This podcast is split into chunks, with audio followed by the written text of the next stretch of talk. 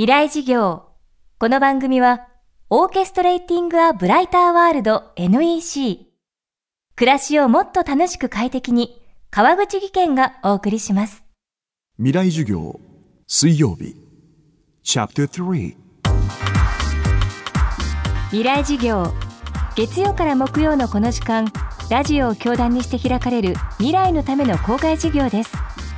今週の講師は、社会学者で羽衣国際大学教授のニシャンタさんです。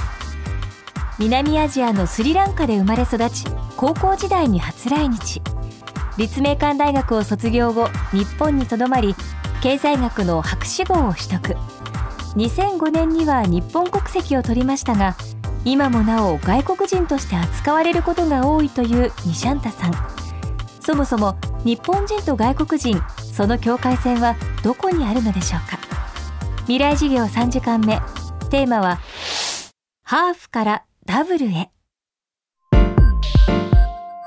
僕子供がいるんです。子供いまして2人おりましてね。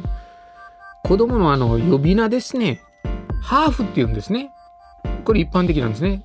であの最近これハーフって言わないんです。ハーフをもう卒業しようっていう流れが世の中生まれてましてね。でハーフって言わないんですよ。なんて言いますかってこの前あの公園の会場でこう聞いたらね。大阪やったんですかね、えーブレンドっていうお母さんが言いましたけどもね。ブレンドも面白いですけどそうじゃないんです。でそれこそあのこれ山口やったんですかね。山口の会場と同じようにブレンドでもないしハーフでもないです。何ですかって聞いたらニューハーフっていう方いましたからね。でこれも違います。面白いですけど。で最近ね実はダブルって言うんですよ。ダブルね。でこれ日本の場合はね割り算してハーフやって。これねハーフクォータースリークォーターってこう言ってるんですねでもなんでダブルっていう言葉が生まれてるかっていうと割り算じゃなくて掛け算にしようやと。つまりダブルトリブルってことなんですよ。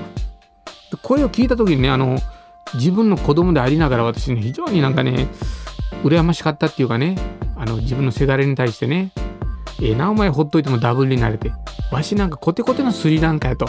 ええなお前もうほっといてもそうなると羨ましいわとか思ったんですよ。でまあまあこのラジオ聞いてる方の中にもあのダブルトリブルの方いると思いますよ。まあその方はねもう自然と生まれながらももう多様性持ち合わせてるからこれは堂々とねあのなさった方がいいと思いますね。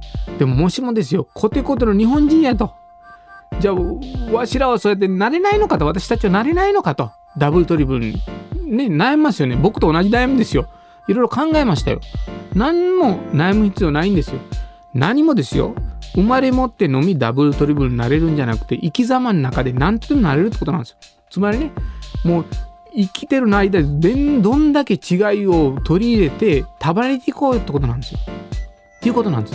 だから生まれ持ってのみならずみんなが平等に持ってる権利なんです。違いを束ねていくってことなんですね。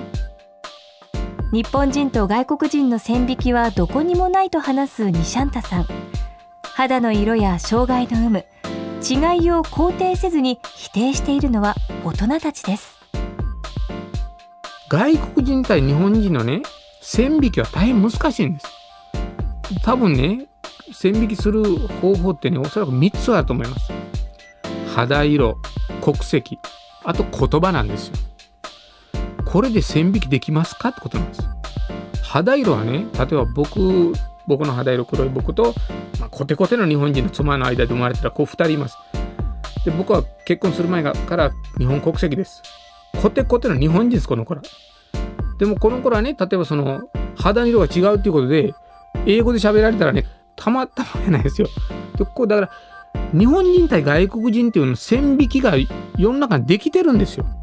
その基準がね大いに間違ってる可能性あります。でもっと言うとそもそも線引きする必要はないんです。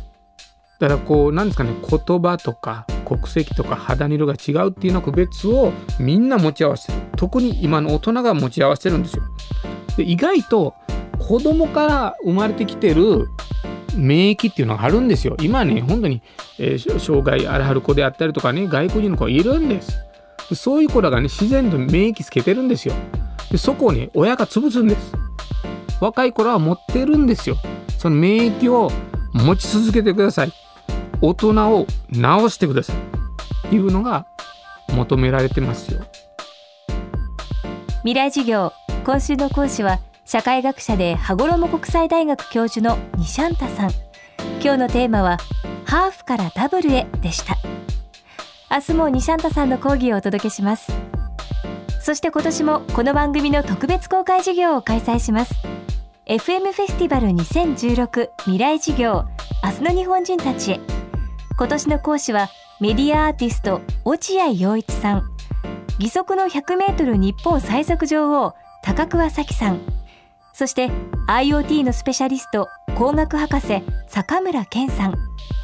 人工知能テクノロジーの進化であなたの未来はどう変わるのか。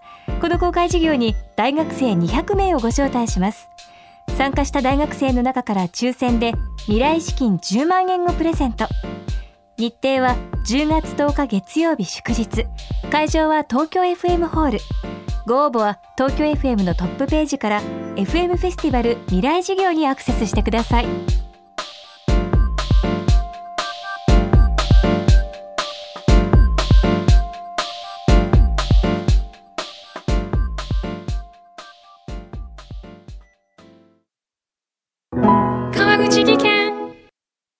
階段での転落。大きな怪我につながるので怖いですよね。足元の見分けにくい階段でもコントラストでくっきり。白いスベラーズが登場しました。皆様の暮らしをもっと楽しく快適に。川口技研のスベラーズです。未来事業。